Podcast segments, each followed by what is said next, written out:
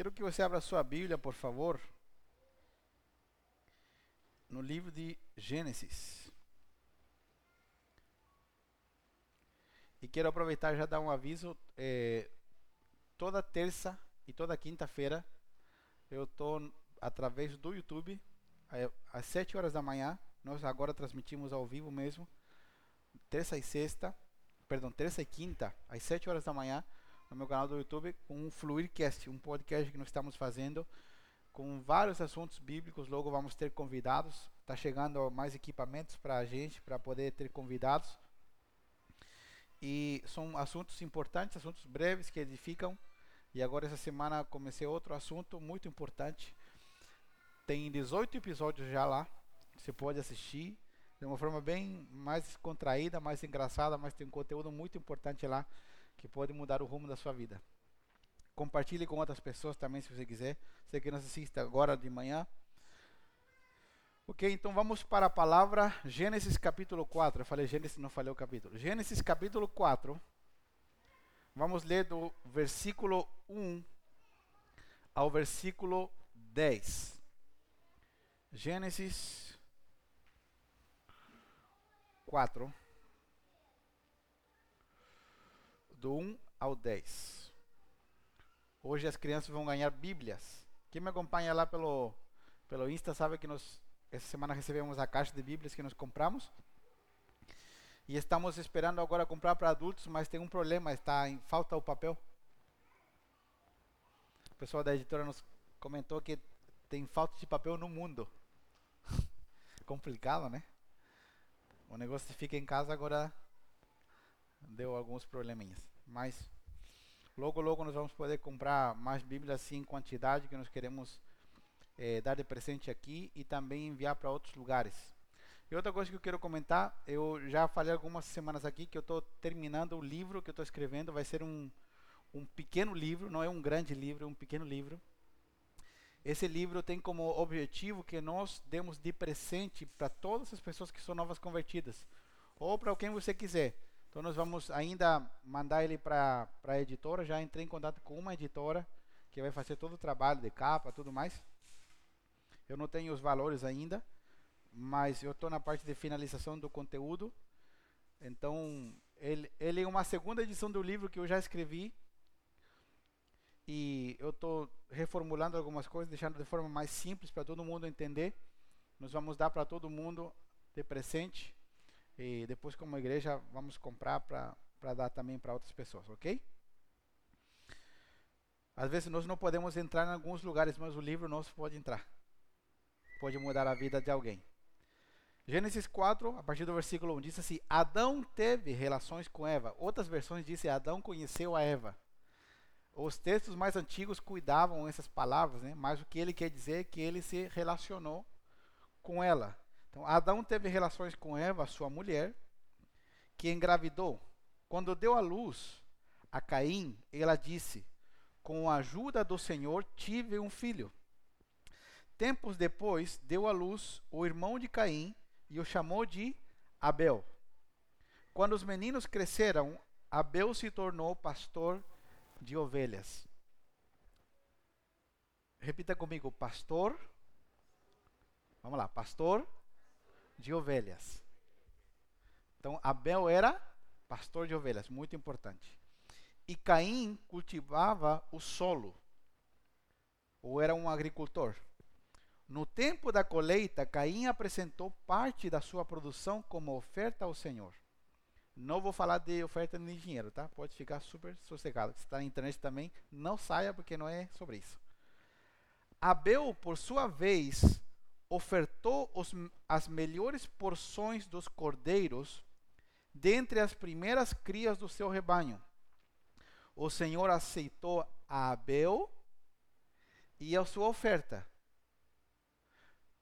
Muito importante. Deus não aceitou a oferta e depois aceitou Abel. A Bíblia diz que Deus aceitou a Abel e, portanto, ele aceitou a sua oferta.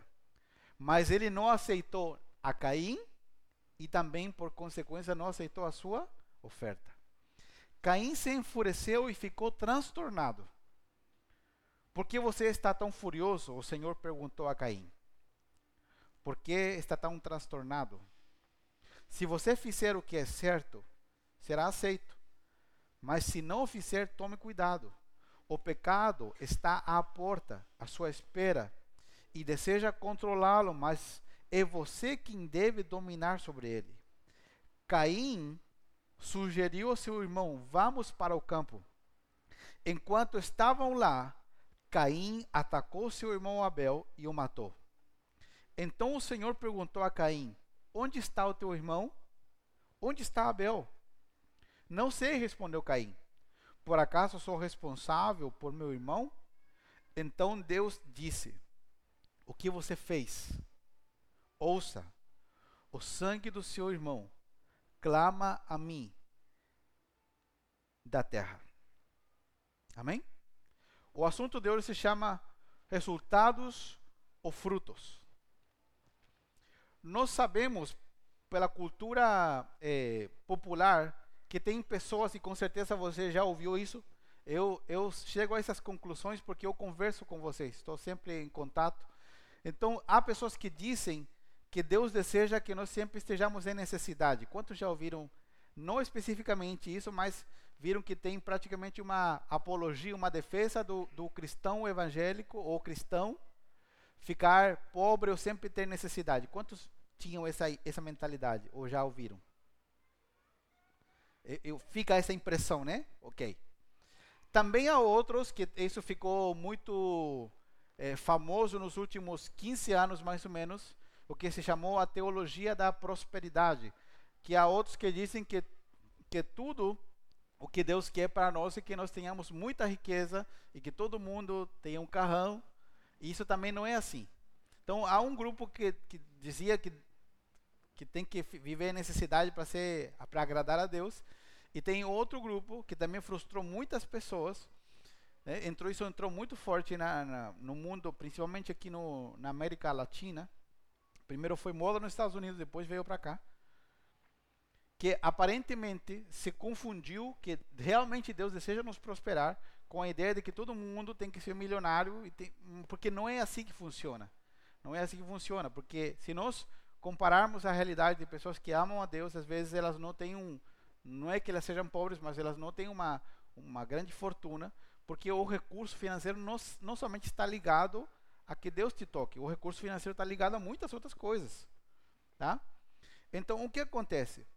Agora, nós temos que chegar sempre a um entendimento do que a Bíblia diz, porque qual o maior problema que nós temos? Hoje eu quero falar uma mensagem um pouco mais ao coração.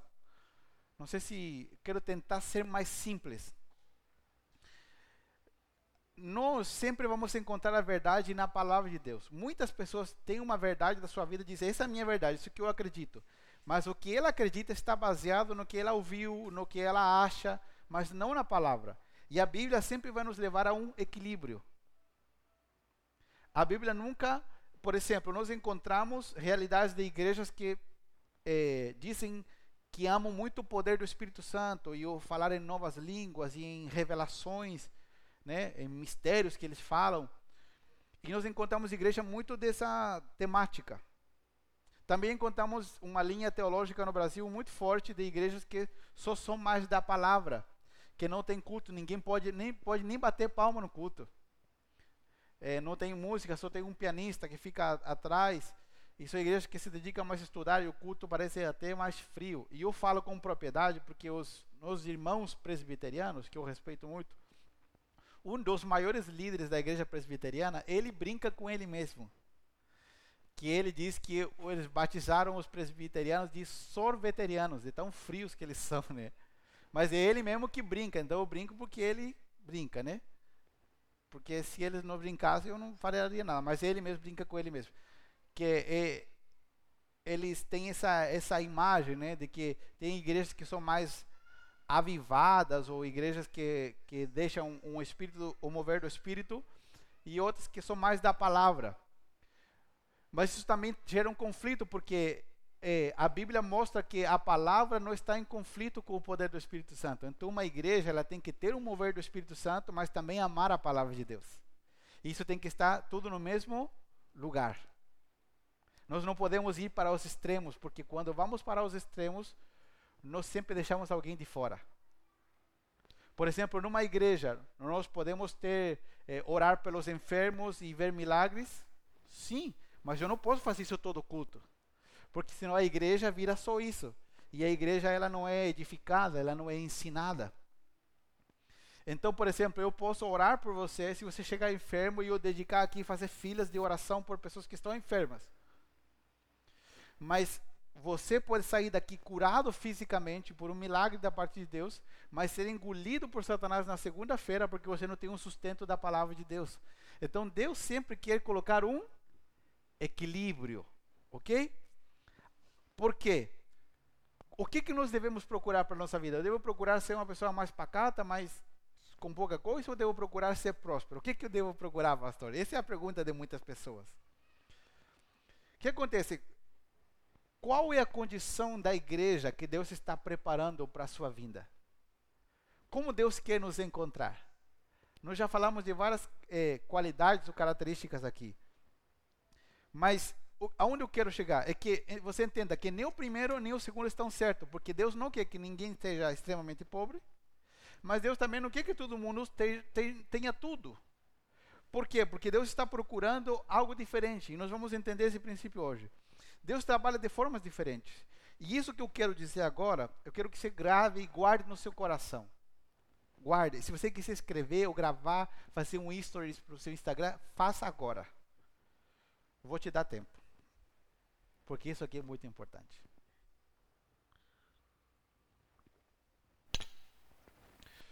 Todas as coisas que Deus nos permite viver e que acontecem pela sua vontade em nós, sejam situações de muita abundância, sejam situações de conquistar sonhos que nós temos, desejos, ou situações de necessidade, ou de grandes alegrias, ou também momentos de grandes batalhas, todas elas, tanto situações positivas ou negativas, elas fazem sentido quando nós olhamos que Deus tem um propósito e que nós fomos inseridos nesse propósito de Deus. Quando compreendemos isso, a nossa percepção de tudo que experimentamos muda. Porque Deus tem um, um ditado no Chile, né? Que o pessoal brinca que quando alguém te dá alguma coisa ou te oferece um favor, você tem que esperar porque ele vai te cobrar o favor. Não sei se tem uma expressão parecida em português, mas o pessoal fala que ninguém dá uma pontada sem um fio engatado na agulha. Porque Deus trabalha dessa forma. Deus não nos permite viver absolutamente nada, nem momentos de alegria grande, ou de tristeza ou de necessidade, sem que Deus esteja pensando em algo por trás disso. Tudo que acontece com você ou comigo, tanto de ultra positivo ou complicado demais, tem a ver com um propósito de Deus sobre a sua vida.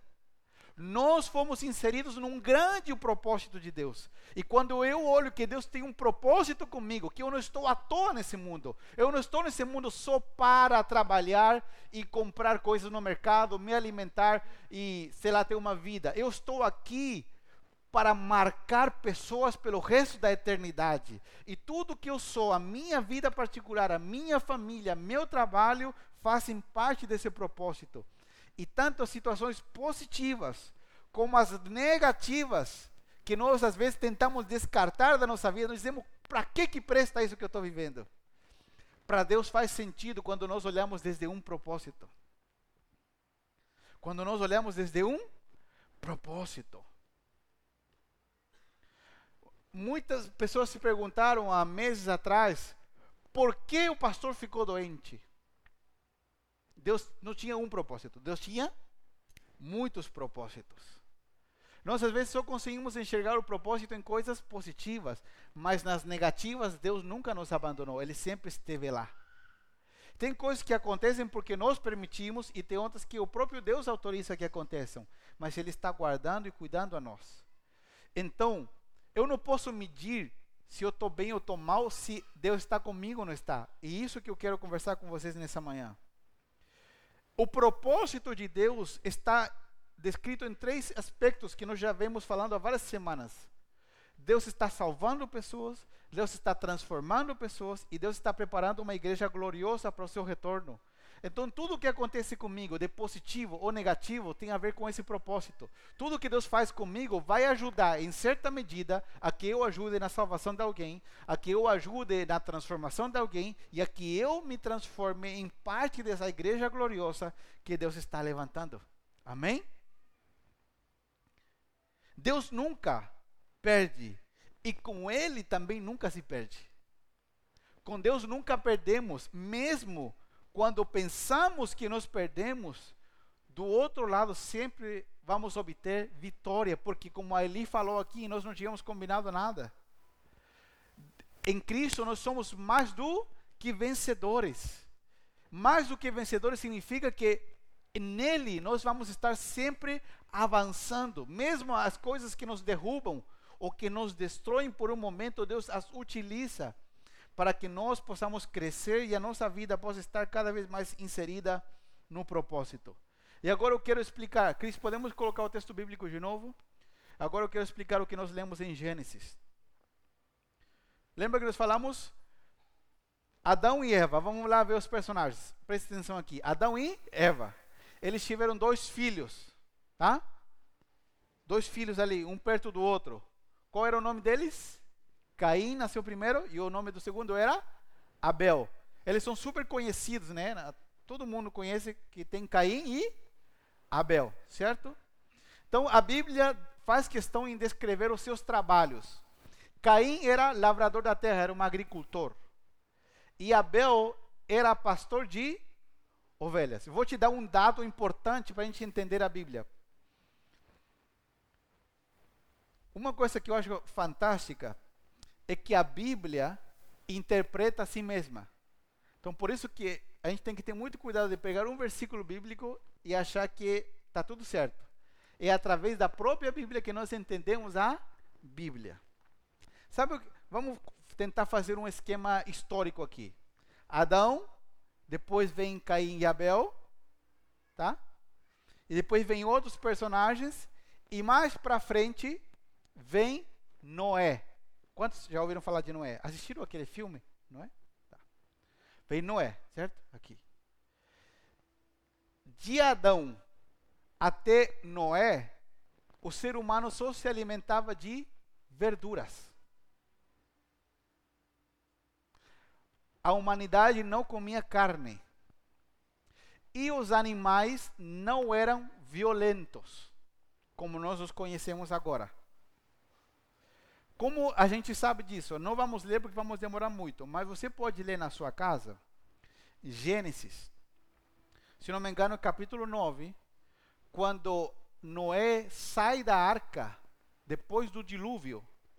E Deus disse para Noé: agora, depois do dilúvio, quando Deus havia arrasado com a terra que existia, Deus disse para Noé: agora vocês vão comer a carne dos animais e os animais serão, comportarão violentamente contra vocês. Então o homem passou a se alimentar de carne só depois do dilúvio. Bem lá para frente. Nós estamos aqui no início da história. O homem comia só verduras. Agora, qual era o trabalho de Abel? Pastor de ovelhas. Para que Abel criava ovelhas? Se ninguém comia carne.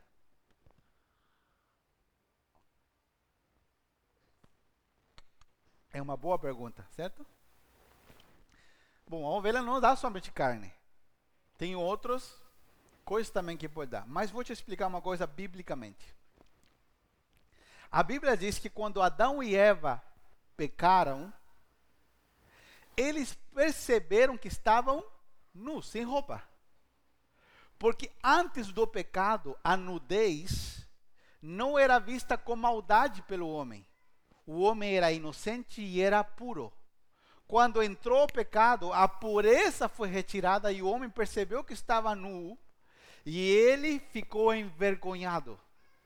O que, que a Bíblia diz? A Bíblia diz que eles tentaram fazer aventais com folhas. Tentaram fazer aventais com folhas.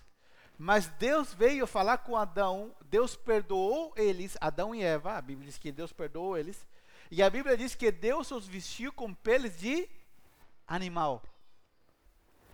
É muito provável que Deus matou um cordeiro.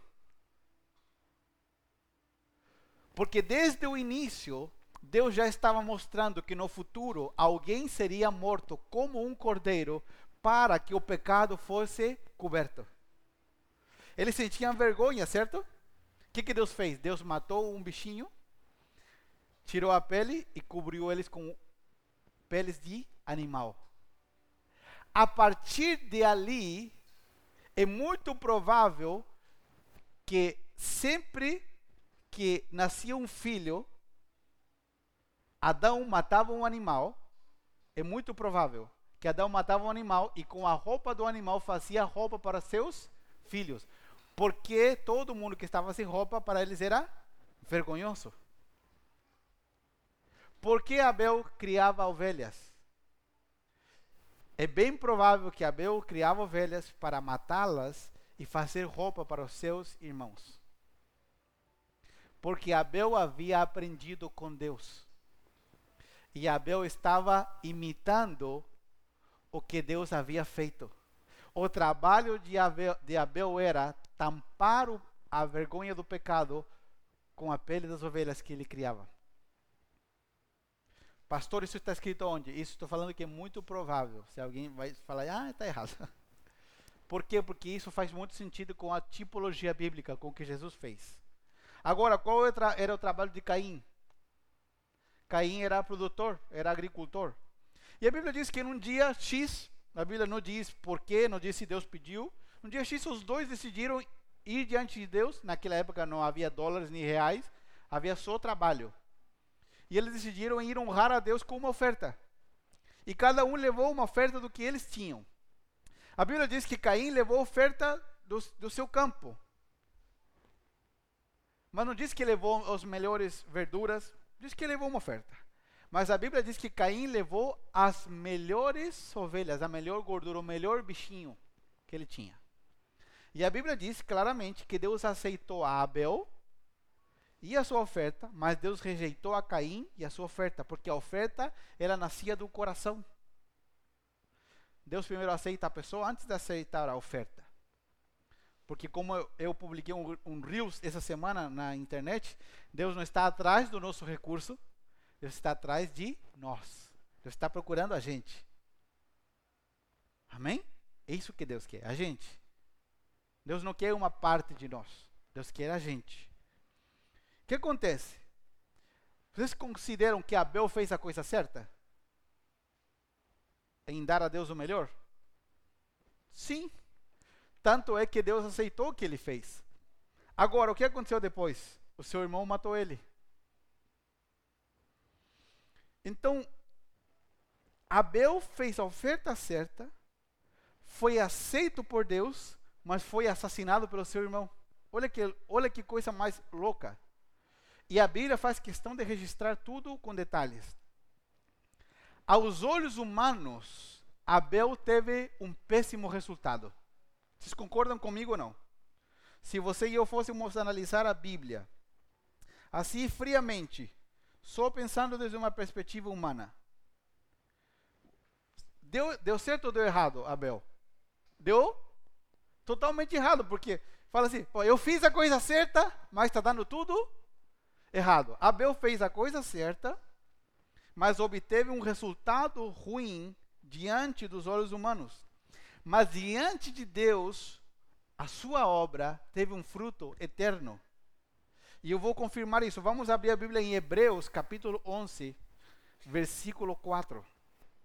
Quantos estão aprendendo algo? Estão entendendo para onde nós estamos indo? Ok.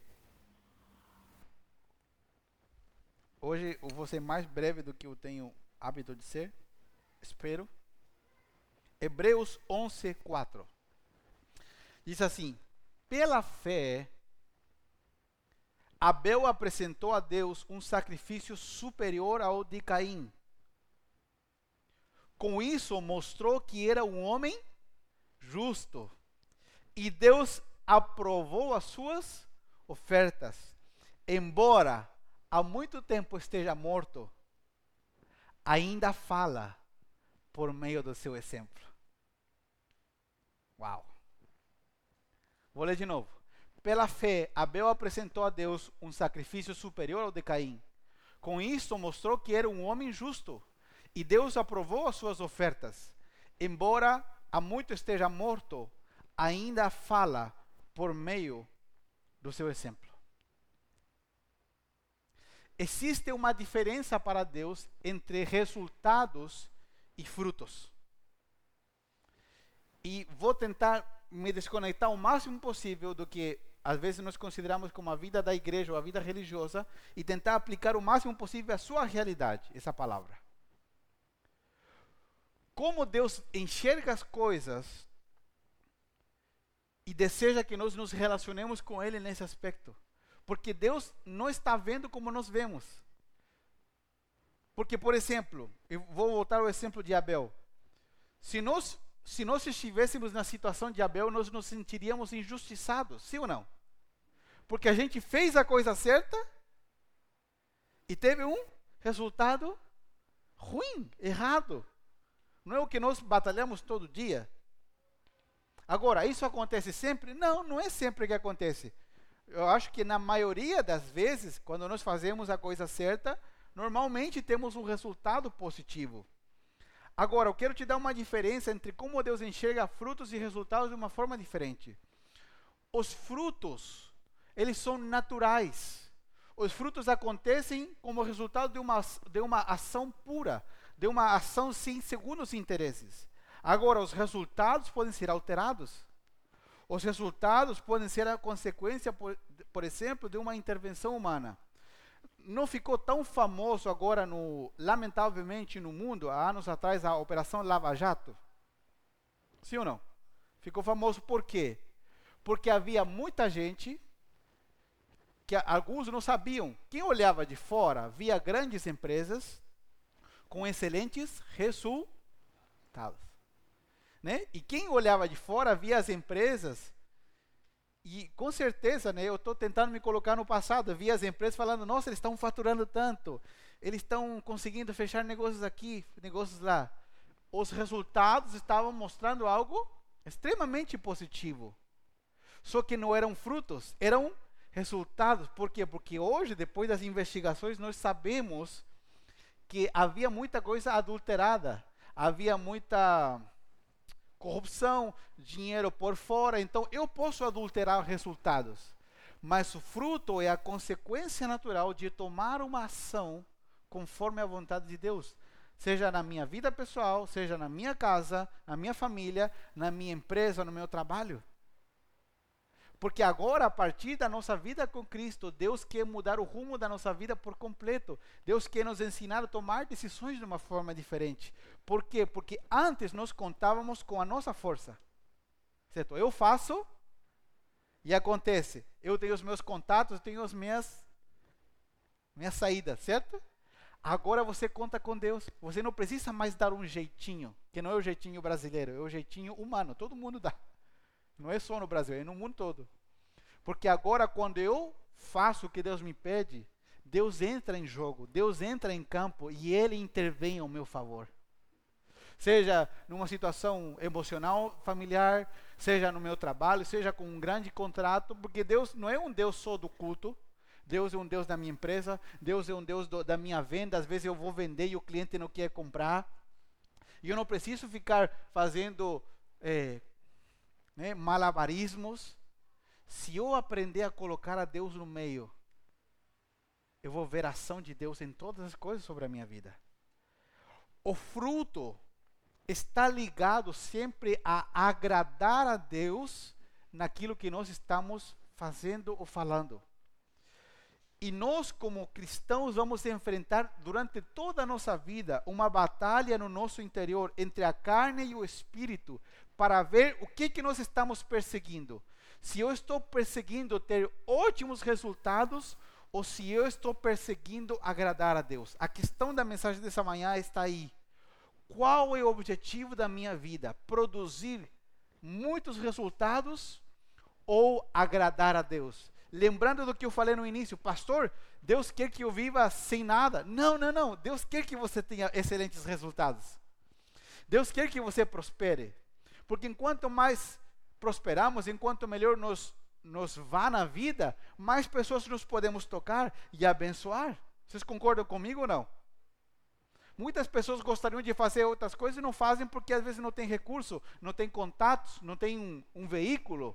Então, quanto mais Deus me prospera e eu faço isso da forma correta, mais recursos eu tenho para servir a Deus e tocar maior quantidade de pessoas. Deus não está em contra da minha produtividade, mas Deus quer alinhar o meu coração para ver o que, que eu estou perseguindo na vida. Se eu persigo dar bons resultados ou agradar a Deus. Porque dependendo do que eu estiver perseguindo na vida, vai ser as coisas que eu vou fazer ou deixar de fazer para alcançar ou não alcançar resultados. Quantos conhecem pessoas, não aqui em Balneário, em outras cidades, que fazem de tudo para que as coisas aconteçam? Não importa se tem que passar por cima de alguém, se tem que acabar com a vida de alguém, se tem que molhar a mão de alguém, Conhece alguém assim? Vocês têm algum conhecido assim? Isso acontece e a gente fala assim: ai, pastor, mas que nós vivemos num país complicado. Mas você e eu estamos aqui para fazer a diferença. E quando nós pensamos que se nós tomamos uma atitude, falamos assim, mas vai dar errado, se você deixar Deus agir, você vai ver o que Deus vai fazer. Porque a lógica de Deus não é como a lógica deste mundo. Outro dia eu, eu publiquei no meu Insta. A lógica desse mundo é guarde, guarde, para que você, a tua poupança, né, renda mais e você tenha mais. Qual que é a lógica de Deus? Eu tenho que dar para receber. Enquanto mais eu dou, mais eu tenho. Enquanto mais eu dou, mais eu tenho. Qual a lógica de Deus? A Bíblia diz que correrão e não se cansarão. Não tem lógica. Tem lógica você correr e não se cansar? Não, mas para Deus tem. Porque a lógica de Deus é diferente. Porque quando nós deixamos de colocar a nossa mão para produzir resultados a qualquer custo e colocamos a Deus no meio, Deus intervém com o seu poder. Amém? Então, o fruto na nossa vida está ligado com agradar a Deus. E o resultado está ligado com nos dar bem sempre, sem importar como seja. Ok? Olha o que diz Deuteronômio capítulo 28, versículo 1 e 2. Deuteronômio 28. Vamos lá, você tá, você vai sair animado dessa mensagem nessa manhã, amém? Para nessa semana conquistar tudo que Deus preparou para você e você ser uma bênção para dezenas e centenas de pessoas, amém? Deuteronômio 28, 1 e 2 diz assim: Se vocês obedecerem em tudo ao Senhor, seu Deus, e cumprirem fielmente todos os seus mandamentos que hoje lhes dou, o Senhor, seu Deus, os colocará muito acima de todas as nações da terra. Se obedecerem ao Senhor, seu Deus, vocês receberão as seguintes bênçãos. E aí tem uma lista longa. O que, que Deus está prometendo em Deuteronômio? Deus está prometendo que a sua bênção repousará sobre nós e que as bênçãos, que não é a mesma coisa, a bênção de Deus é, é um favor. Sabe quando tem aqui, quem gosta de, de bolo, de chocolate, alguma coisa assim? Às vezes a gente não come, mas gosta, né? Sabe quando você passa por algum lugar assim e aquele bolo começa a olhar para você e você olha para ele e ele olha para você e ele começa a falar com você aquele bolo, aquela banoffee, hum, aquele folhado com creme, aleluia, aquela torta de limão. Quantos já sentiram que, o, que os negócios falam com a gente? Sou eu? Ou fala, não fala? Ou não sei, aquilo que você gosta, um pedaço de carne, ou um, um peixe grelhado, algum, algum prato, uma lasanha, tem né, gente que gosta mais de massas. Um camarão, um sushi, aleluia. Alguma coisa assim, né? Carne, sei. Não é verdade?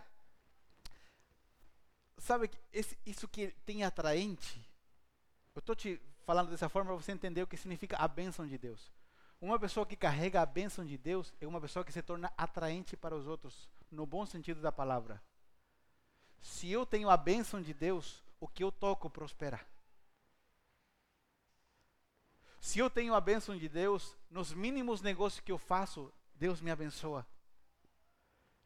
Quando todo mundo compra por um preço, eu compro mais barato. Quando parece que eu perdi, mesmo no meio da dificuldade, a graça de Deus está sobre mim. Porque a palavra bênção está muito relacionada à palavra favor. E a palavra favor significa que nós somos irresistíveis. E a Bíblia diz que aquele que carrega a bênção de Deus, as bênçãos, ou seja, as coisas, vão correr atrás de nós. As coisas vão nos alcançar. Os negócios vão surgir. As situações vão vir. Às vezes nós passamos temporadas da vida onde parece que nada acontece. A gente fala Deus, eu acho que o Senhor esqueceu de mim. Mas são processos que estamos sendo polidos por Deus, preparados. O nosso barco está sendo reforçado, nossas redes estão sendo reforçadas para que quando a bênção vier, o barco não afunde e as redes não estourem. Eu sei, eu tenho certeza que tem coisas que Deus me deu só agora. Que Deus não podia me dar cinco anos atrás, dez anos atrás, quando eu as queria. Porque eu tive que ser feliz sem as coisas para que quando as coisas chegassem, elas não mudassem a minha felicidade. A minha felicidade está em Cristo. Ele é o início, o meio e o fim. Ele é tudo para mim. Então as coisas hoje são um detalhe. Você está aqui? Amém? Então, Deus prometeu que Ele nos iria dar a sua bênção. Você já carrega a bênção de Cristo. Você tem a Jesus no seu coração? Então você tem a bênção de Deus sobre a sua vida. Foi o que Deus prometeu a Abraão. E te abençoarei, Gabi. Não importa o que aconteceu, não importa o que acontece, a bênção de Deus está sobre ti. E esse poder de Deus é mais forte que qualquer outra coisa e ele rompe dentro de nós. Amém? Você tem que crer nessa palavra. A Bíblia diz que nós não vivemos por vista. É difícil não viver por vista. O que significa isso? Não acreditar no que vemos. A Bíblia diz que nós vivemos pela fé, ou seja, acreditar no que lemos. Vou lá de novo. Nós não podemos acreditar no que vemos, temos que acreditar no que lemos. Amém?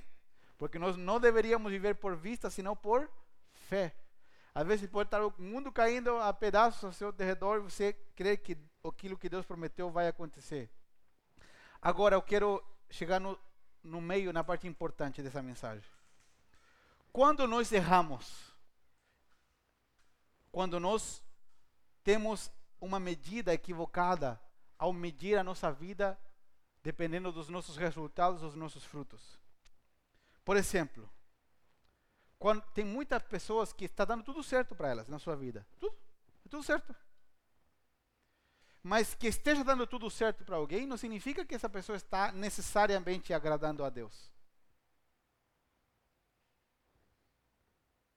Agora, também em contrapartida, se eu estou vivendo problemas, não significa sempre que eu estou fazendo tudo errado, ou que Deus não está comigo.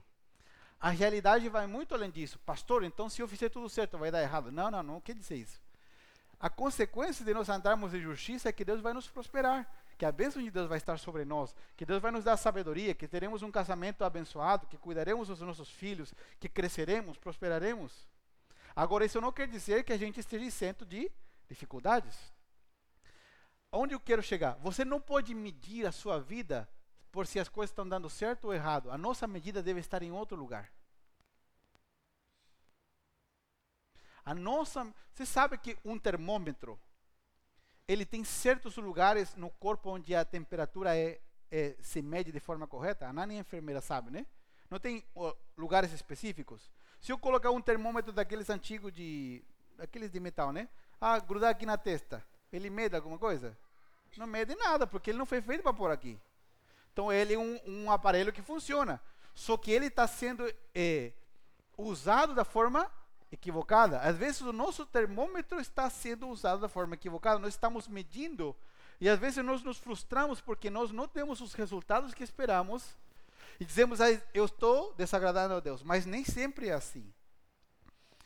Nós, eu quero deixar muito claro aqui que eu não estou defendendo né? A falta de resultados, que a gente vai ser medíocre, não, não tem nada a ver com isso. Como se fosse alguma coisa bonita, né? Tem gente que acha que ser feio é bonito, mas não é.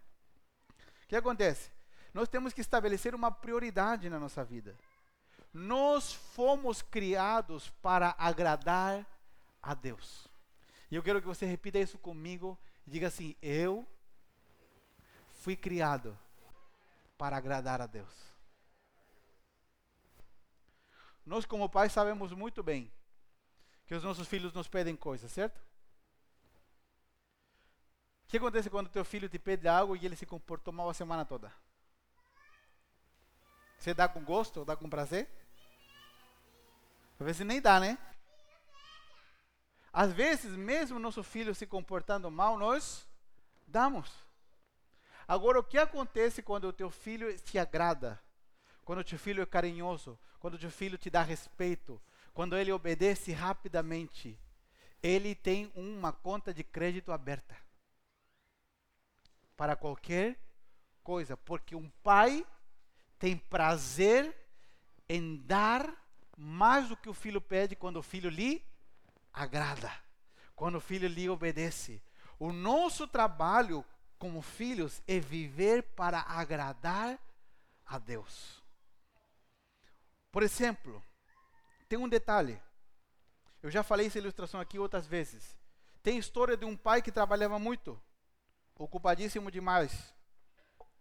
Tanto é que não dava tempo nem para sua esposa nem para seu filho. O filho um dia indagou o pai em casa e disse: Pai, eu quero, eu quero saber um dado importante do teu trabalho. Quanto custa uma hora do teu trabalho? E o pai falou: A minha hora custa tanto. O que, que o menino fez? O menino juntou o dinheiro da mesada por vários meses. Guardou bastante dinheiro. E um dia o pai chegou do trabalho e o menino falou: Pai, posso conversar um minuto? Pode. E a criança foi lá, pegou um negócio, um porquinho enorme, com dinheiro, e colocou na frente e falou: Pai, eu compro uma hora do teu tempo. Nesse momento, um homem que tinha excelentes resultados teve um choque com que ele tinha péssimos frutos. Por quê? Porque o filho teve que comprar uma hora do seu tempo para o pai poder parar e sentar com ele. Então, ter, ter resultados nem sempre significa ter bons frutos. Agora, Abel agradou a Deus com sua oferta, mas logo foi assassinado, nós vimos. Mas a Bíblia diz que o seu exemplo vive até hoje. Agora eu quero ler outra coisa com você e com isso eu quero ir finalizando para a gente entender o centro dessa mensagem. Vamos ler Êxodo. Êxodo capítulo 17, uma história bem conhecida também. Versículo 6. Êxodo 17, 6. Hoje todo mundo decidiu viajar. Tem umas 5 ou 6 famílias que estão viajando. Todo mundo. Uma glória a Deus, né? Esse povo viaja porque Deus está prosperando eles, então está tudo certo.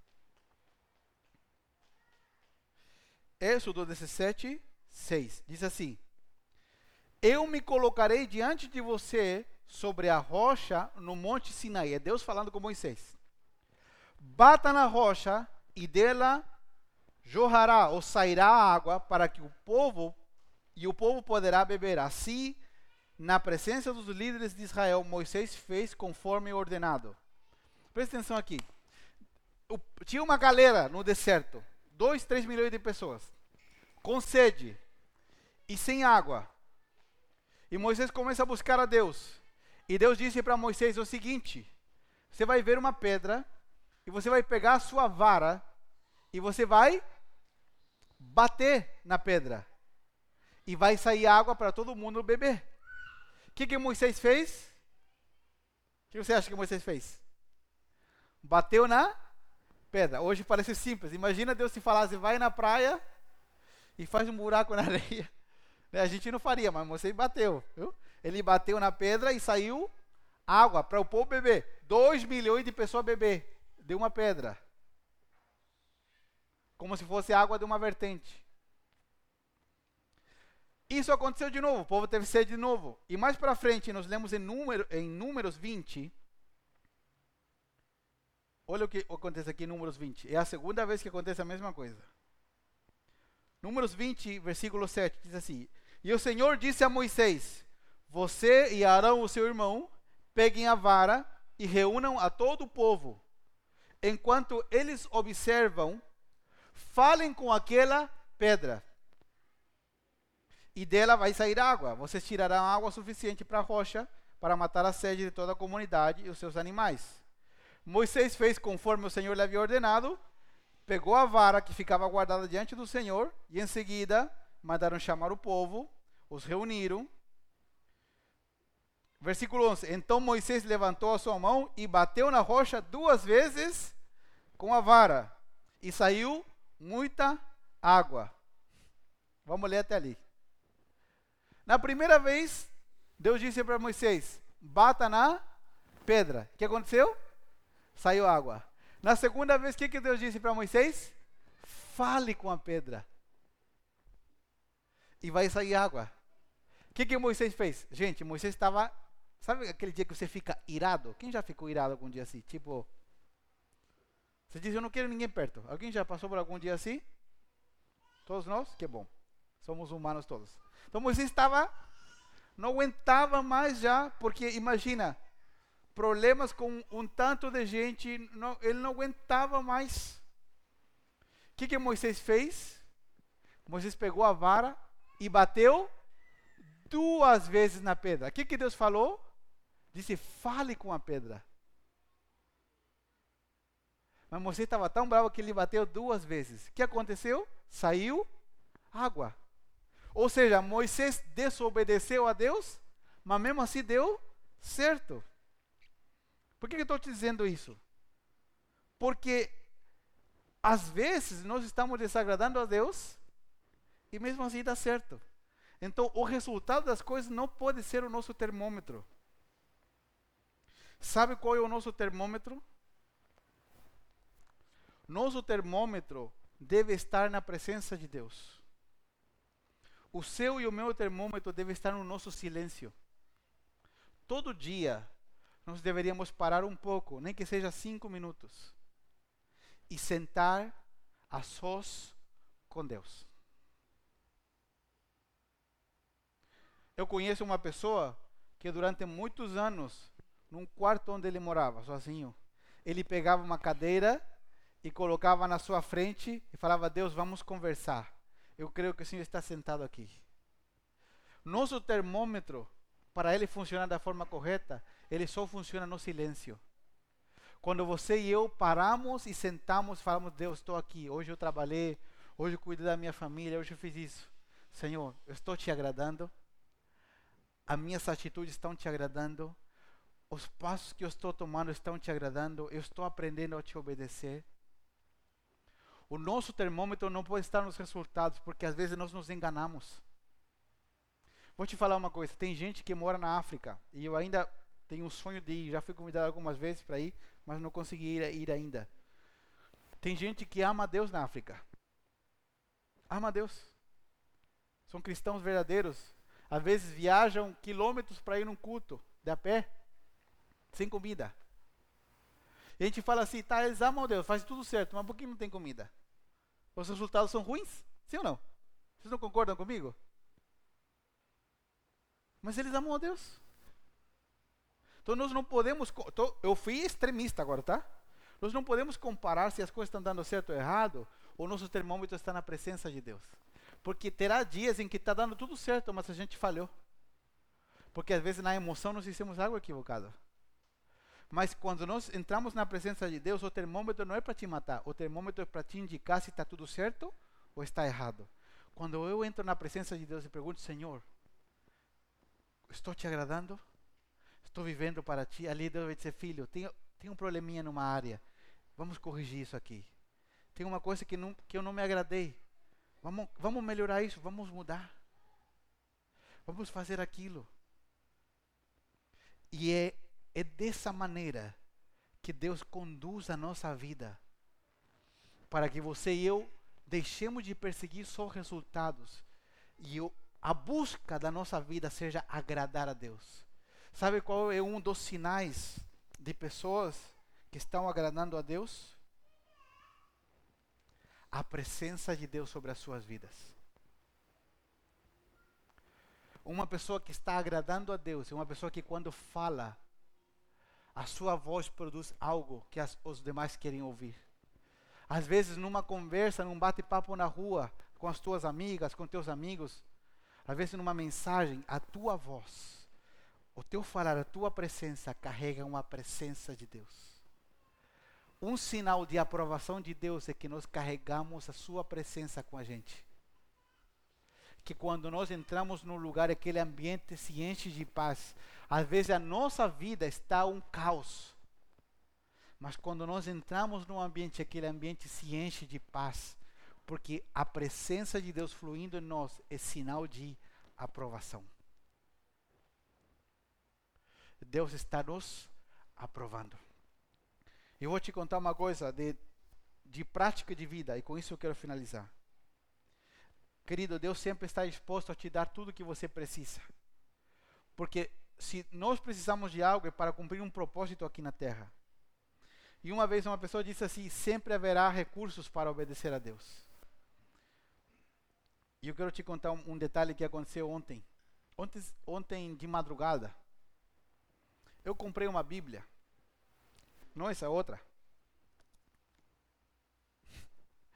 As últimas Bíblias que eu comprei, todas eu dei. Eu comprei, usei e já tive que dar.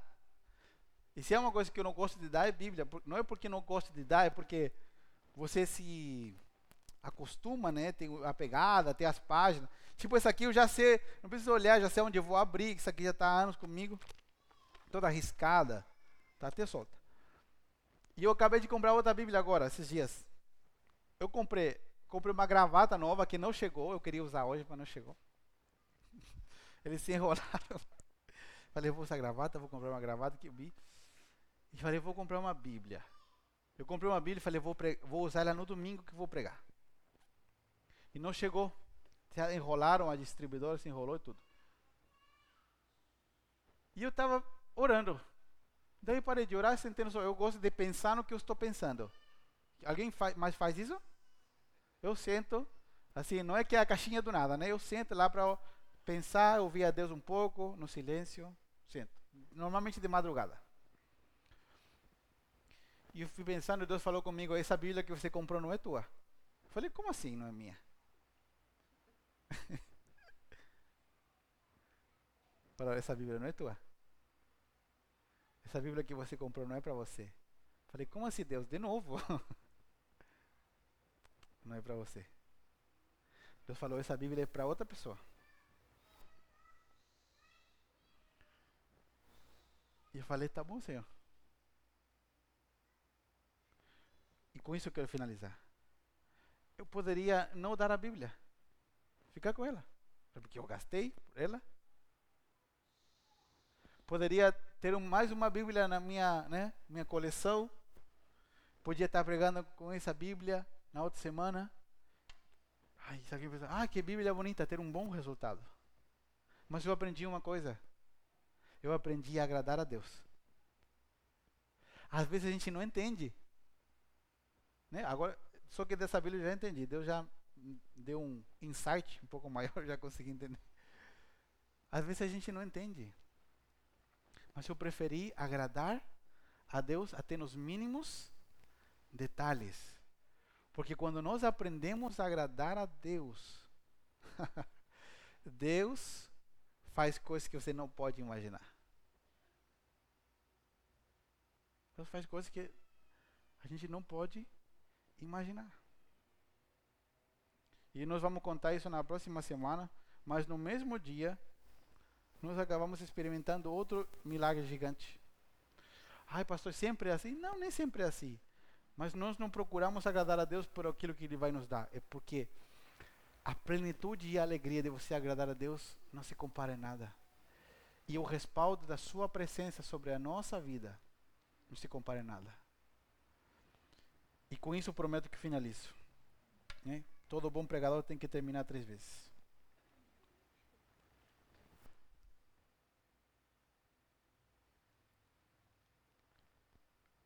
Eu já falei isso aqui várias vezes. Nós fomos provados pelo fogo com a minha esposa, financeiramente, no início do nosso casamento. Mas porque nós decidimos fazer isso. Deus, Deus nos falou e nós decidimos viver assim. Nós decidimos não ter um trabalho convencional, um trabalho normal, né? E dedicar toda a nossa vida a, ao ministério pastoral de servir pessoas. Fizemos de tudo. Só que Deus nos falou que, que, que era um tempo de, de prova. Então, muitas, nunca, nos, nunca passamos fome, né, longe disso. Mas tínhamos muitas necessidades, coisas boas que a gente queria ter, e não tinha. Passaram anos assim. Mas muita gente que tinha ótimos resultados sempre queria estar na minha casa. Meu café era simples, minha mesa era simples, minha toalha de mesa. Meu Deus, está vendo as fotos do passado? Misericórdia. Mas tinha gente que tinha ótimos resultados, mas que eles queriam tomar café onde? Na minha casa. Eu não tinha carro na época, nem bicicleta. Eu estudava, tinha gente que me levava de carro para casa e tinha ótimos resultados financeiros. Mas por que, que me levava para casa? Porque quando eu falava, eles sentiam a presença de Deus. Porque eu sabia que eu estava agradando a Deus. Era um tempo então, por favor, não, não meça a sua vida. Não coloque um termômetro se as coisas agora estão dando ou não estão dando certo. Se você se dedicar a agradar a Deus, uma hora os resultados sobrenaturais vão vir. Eles vão te surpreender. E a bênção de Deus vai vir com tudo. Nós somos como um grande imã de bênçãos. As bênçãos nos alcançarão. Seja na família, seja na área sentimental, seja na área financeira, seja na saúde, aonde for. Deus nunca chega atrasado, mas ele nunca se adianta. Ele sempre chega certeiro a tempo. O nosso desejo deve ser agradar a Deus, porque quando trabalhamos para agradar a Deus, tudo o que precisamos, tudo, seja pessoas, seja contatos, seja conexões, seja recursos, seja saúde, Deus vai nos dar na hora precisa e necessária para que cumpramos o seu propósito. Sabe por quê? Deus é o mais interessado em te abençoar, porque você é a propaganda de Deus. Você é o marketing de Deus. Quando alguém te vê, está vendo ao Senhor. Já viu que a gente arruma bem os nossos filhos por quê? E a gente passa os mincos, às vezes eu passo demais com o Samuel, porque a gente arruma, penteia o cabelo, daí ele vai e faz, bota um boné. Ou você arruma uma roupa, daí ele vai e se joga um barro e suja tudo. Por que, que a gente fica tão preocupado? Porque quando alguém vê o nosso filho, vê quem? Vê a gente. O que, que a gente fala quando vê uma criança assim, toda suja? Fala, meu Deus, os pais não cuidam dele. Da mesma forma, quando alguém vê você animado, quando vê alguém você prosperado, ou às vezes passando por uma dificuldade, mas carregando a presença de Deus, Alguém está vendo o que teu Pai, o meu Pai Celestial, está fazendo sobre nós. Não procuremos o que os homens veem. Creia que Deus vai te dar ótimos resultados. Mas que o teu trabalho, que a tua busca pessoal diária seja agradar a o Senhor. Agrada a Deus. Eu já falei aqui outras vezes, eu, por anos, por anos amei relógios. Meu Deus, pensa uma pessoa que era doente relógios. Meu Deus. Até que Deus teve que me ensinar que os relógios não podiam ocupar um lugar no meu coração maior do que o Senhor. Não deu nada. E para mim não faz falta. O último que eu comprei, o último relógio que eu comprei, foi uma pessoa na minha casa. Estivemos no tempo de comunhão e estivemos orando juntos. Ele falou comigo: pega o teu melhor relógio. Falei: é o único que eu tenho. E o Samuel falou: pai, você vai dar. Falei: sim, filho. Porque nós não podemos permitir que as coisas nos segurem, nós temos que aprender a agradar ao Senhor. Porque vale mais agradar a Deus do que qualquer outra coisa. Às vezes, agradar a Deus, sabe o que isso vai significar? Você ficar em silêncio. Às vezes, você vai retrucar alguém. E o Espírito Santo vai te dar uma seguradinha. Você fala, guarde silêncio. Às vezes, essa semana nós tivemos um testemunho de uma família, eles não estão aqui hoje. Havia uma pessoa que lhes devia um dinheiro que eles tinham emprestado. Eu não sei os valores exatos, mas era um bom dinheiro que eles tinham emprestado para uma pessoa. E eles estavam precisando de mais. E eles conversaram comigo, pastor, vamos fazer isso, vamos procurar ajuda em outro lugar. Falei, não, não, não. Se rendam ao Senhor, não façam pela sua força. E os dois conversaram, o casal conversou e falaram: Nós vamos perdoar essa dívida, não vamos cobrar mais. Uma hora depois, a pessoa ligou e falou: Vou pagar. E eles estavam cobrando a tempo, cobrando, cobrando essa pessoa.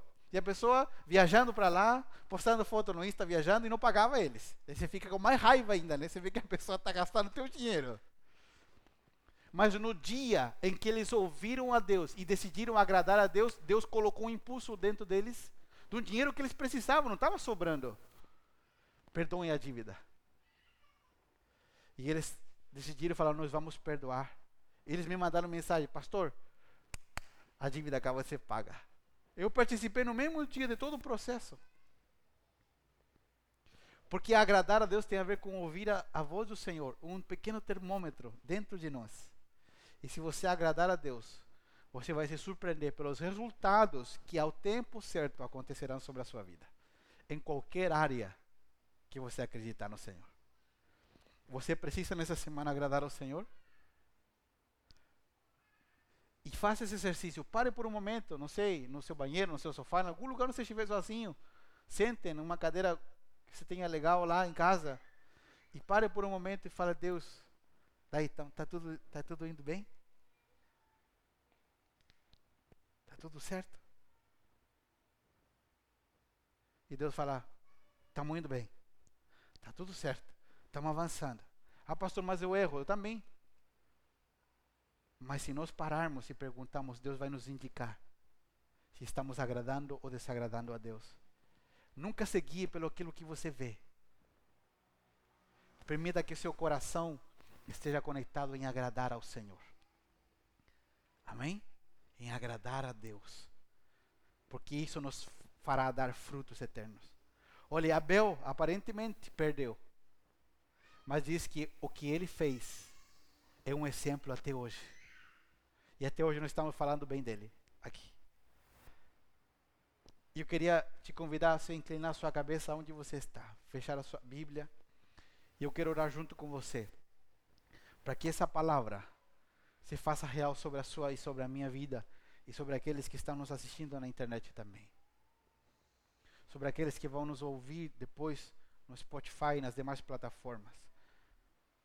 Quero que você ore comigo aí, abra sua boca bem baixinho, não precisa os demais ouvirem, mas abra o seu coração a Deus. Pergunte a Deus se eu estou te agradando.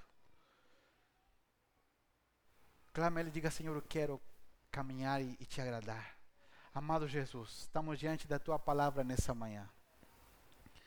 Às vezes a mensagem bíblica parece que está tão longe do que nós é, imaginamos ou pensamos, mas nós queremos, Senhor, te agradar. Queremos ter essa experiência de experimentar os resultados que são produzidos por Ti, não pela nossa própria força. De ver os frutos do Senhor acontecendo na nossa vida. Nessa manhã eu te peço que o Senhor sustente aqueles que estão sendo provados. Aqueles que os resultados não são como eles esperavam, mas que eles têm procurado te agradar. E se tem alguém aqui que o termômetro está apontando, que eles não têm te agradado, Senhor, ajuda-lhes a emendar o caminho, a que eles aprendam contigo, Senhor, a como te agradar, a como viver para ti.